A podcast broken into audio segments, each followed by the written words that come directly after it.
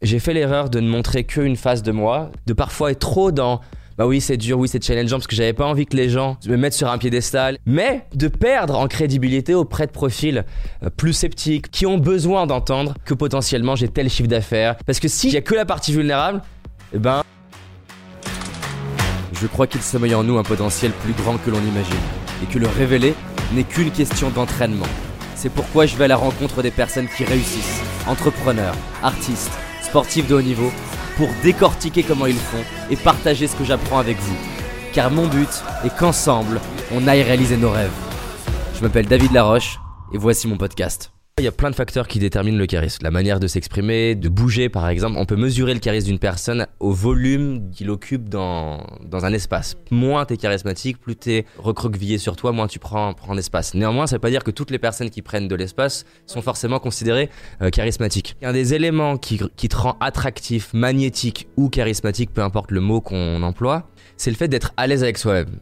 Et vu qu'on a tous les traits de caractère en tant qu'être humain, on est euh, joyeux, on est triste, on est déterminé, on est peureux, on est euh, organisé, désorganisé, on est tous les traits de caractère. Plus tu es à l'aise avec toutes les dimensions de toi, plus tu as de l'amour pour toi et plus les autres vont te trouver rayonnant. Et effectivement, quelqu'un qui est pas à l'aise, par exemple, imaginons que je suis à l'aise qu'avec la partie performante de moi et je suis pas à l'aise avec la partie un peu plus loser de moi. Eh ben, ça va me rendre moins charismatique parce qu'à chaque fois que je vais me dire ah ça se trouve là on me perçoit moins bon, on me perçoit moins à l'aise, je vais commencer à baisser mon estime de moi, à me juger moi-même et forcément l'extérieur étant le reflet de moi, si je me juge, et eh ben l'extérieur va commencer à dire tiens il réagit bizarrement, il est pas à l'aise, alors qu'à l'inverse si je suis à l'aise avec la partie performante de moi et que quand je suis pas performant, je suis aussi à l'aise. Ça va me rendre encore plus attractif parce qu'on va dire waouh, il est capable d'être euh, bon, à l'aise, charismatique, mais il est aussi capable d'être vulnérable et de rater et de se marrer de ses erreurs. Le, combo des deux, il est explosif.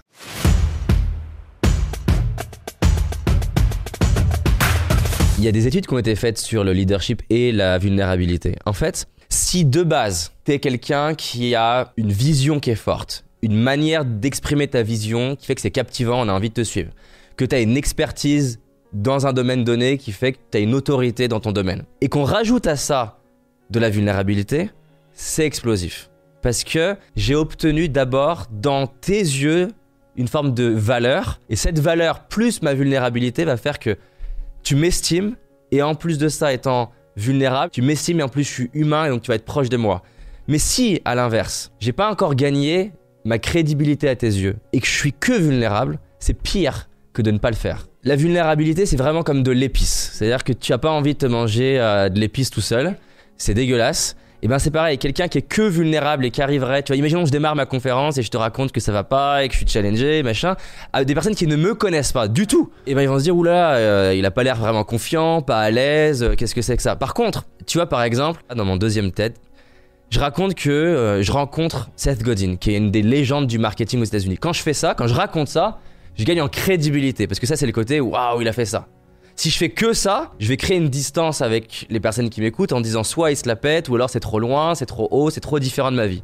Le fait de dire j'ai réussi à l'avoir et par contre il s'avère que j'ai vraiment foiré parce que j'arrivais pas à comprendre ses blagues, mon anglais il était nul, le combo des deux il est attractif parce que Putain, il a eu le courage d'aller aux États-Unis, il a eu le il a trouvé le moyen de le rencontrer, il a été accepté par ce gars-là, il est dans son salon avec un gars qui est légendaire aux États-Unis mais il ose être vulnérable et me raconter qu'il a foiré. Le combo des deux fait, entre autres, c'est pas le seul facteur, mais s'il a autant marché, c'est parce qu'il y, a ce combo-là.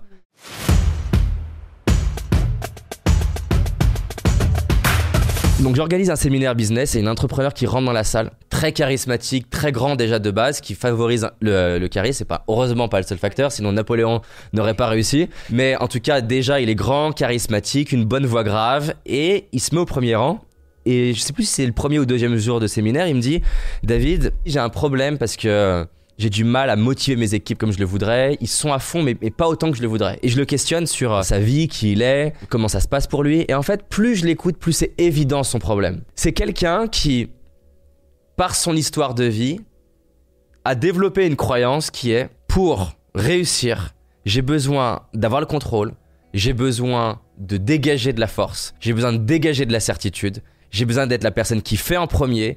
j'ai besoin d'être un exemple pour euh, mes équipes et je vais me dépasser trois fois plus que les autres. Donc ça part de, quelque chose de magnifique. Et ça l'a amené jusque-là. Mais quand je le questionne sur ce qu'est-ce qui se passe auprès de tes équipes, il me raconte qu'en fait, ben, ces équipes prennent pas assez d'initiatives, euh, parfois ont peur de rater devant lui.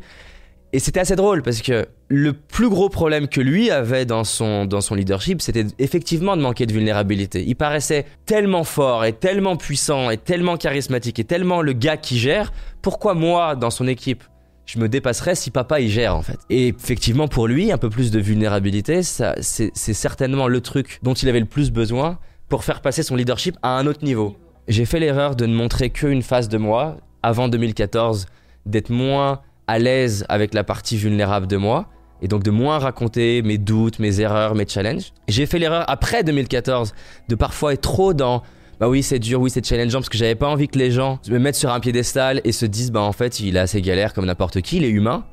Mais de perdre en crédibilité auprès de profils euh, plus sceptiques, plus scientifiques, qui ont besoin d'entendre que potentiellement j'ai tel chiffre d'affaires, que j'ai telle notoriété, que j'ai accompagné des sportifs de haut niveau. Parce que si je fais pas ça avant, et qu'il y a que la partie vulnérable, eh ben, ah, c'est un loser en fait. Et donc c'est le combo, encore une fois, un paradoxe qui, qui fait que c'est puissant.